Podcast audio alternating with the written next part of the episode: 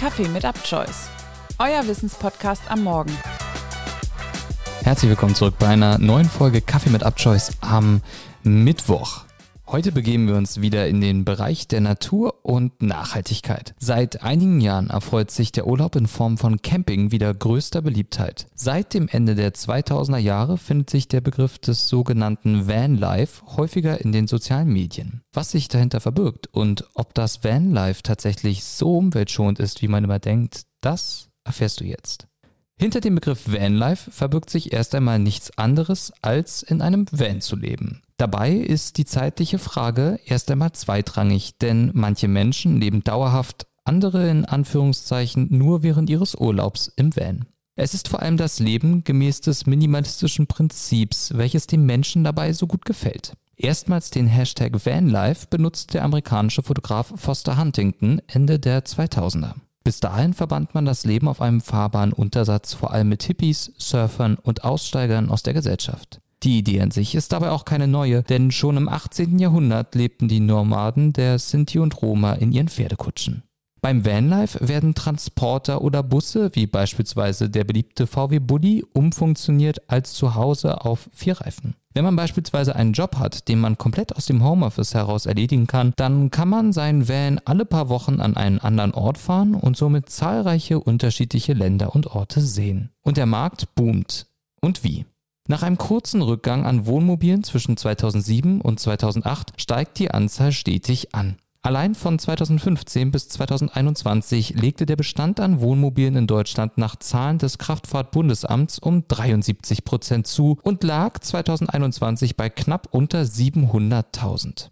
Beim Vanlife gibt es natürlich auch zahlreiche Dinge zu beachten, um die man sich in einer eigenen Wohnung oder in einem Haus vielleicht weniger Sorgen machen muss. Die Seite vanarang.de hat die größten Nachteile vom Vanlife aufgeführt. Frisch bzw. Trinkwasser muss regelmäßig aufgefüllt werden. Abwasser muss selber entsorgt werden. Die Toilette kann voll sein bzw. muss von Zeit zu Zeit geleert werden. Die obigen Aufgaben müssen auch dann erledigt werden, wenn das Wetter schlecht ist oder es einem nicht gut geht. Wind und Wetter sind viel deutlicher zu spüren als in einer Wohnung oder einem Haus. Online-Bestellungen können manchmal nicht oder nur erschwert zugestellt werden. Durch begrenzte Wasserreserven kann Duschen zum Luxus werden. Und man hat weniger Platz als in einer Wohnung oder einem Haus. Es ist vor allem der Aspekt der Nachhaltigkeit, der häufig von Influencern lobend hervorgehoben wird. Doch ist das wirklich so? Bravebird.de hat zehn Kritikpunkte aufgeführt, warum Vanlife eben nicht nachhaltig ist. Unter Nachhaltigkeit verstehen wir ja ein gesundes Gleichgewicht aus ökologischem und sozial gerechtem Leben.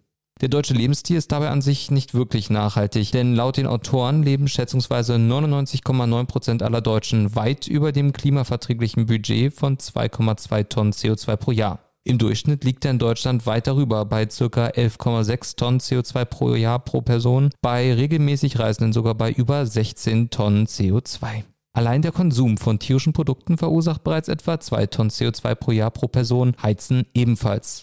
Klingt doch eigentlich nach einer Steilvorlage für Vanlife, oder? Nun ja, wenn man sich überlegt, dass laut dem VCÖ allein für die Produktion eines einzigen normalen Autos, das durchschnittlich 1,5 Tonnen wiegt, im Schnitt 70 Tonnen Materialien und Ressourcen verbraucht werden, dann ist das schon ganz schön viel. Der VCÖ kommt übrigens aus Wien und beschäftigt sich mit dem Thema Mobilität mit Zukunft. Bei einem mehr als drei Tonnen schweren Wohnmobil inklusive Einrichtung fällt der Wert nochmals wesentlich höher aus. Ebenfalls muss erwähnt werden, dass Hotelübernachtungen immer umweltfreundlicher werden. Das führte im Taz-Interview My Caravan is My Corona Castle Fabian Berg vom Institut für Energie- und Umweltforschung aus. Das Interview findet ihr natürlich in den Shownotes. Das Thema Emissionen wird besonders spannend, wenn man sich folgenden Vergleich einmal anschaut.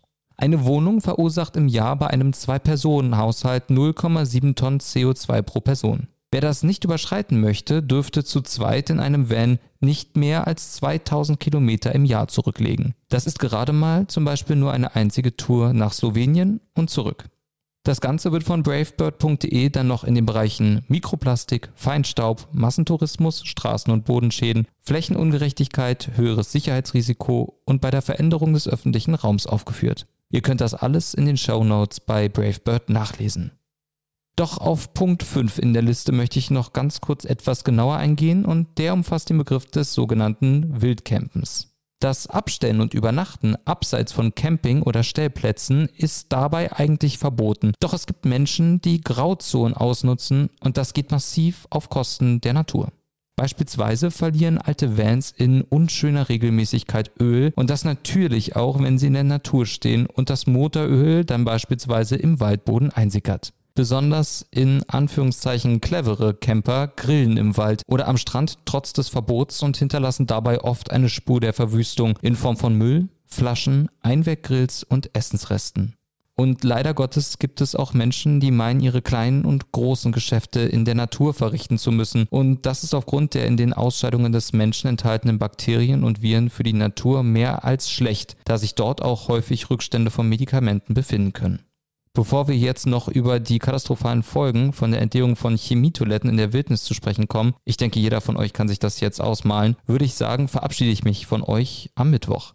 Die nächste Folge Kaffee mit Abchoice hört ihr morgen, dann wieder aus dem Bereich der Psychologie. Die nächste Folge Natur und Nachhaltigkeit hört ihr am kommenden Mittwoch. Bis dahin schaut doch gerne mal auf Instagram unter abchoice-de vorbei.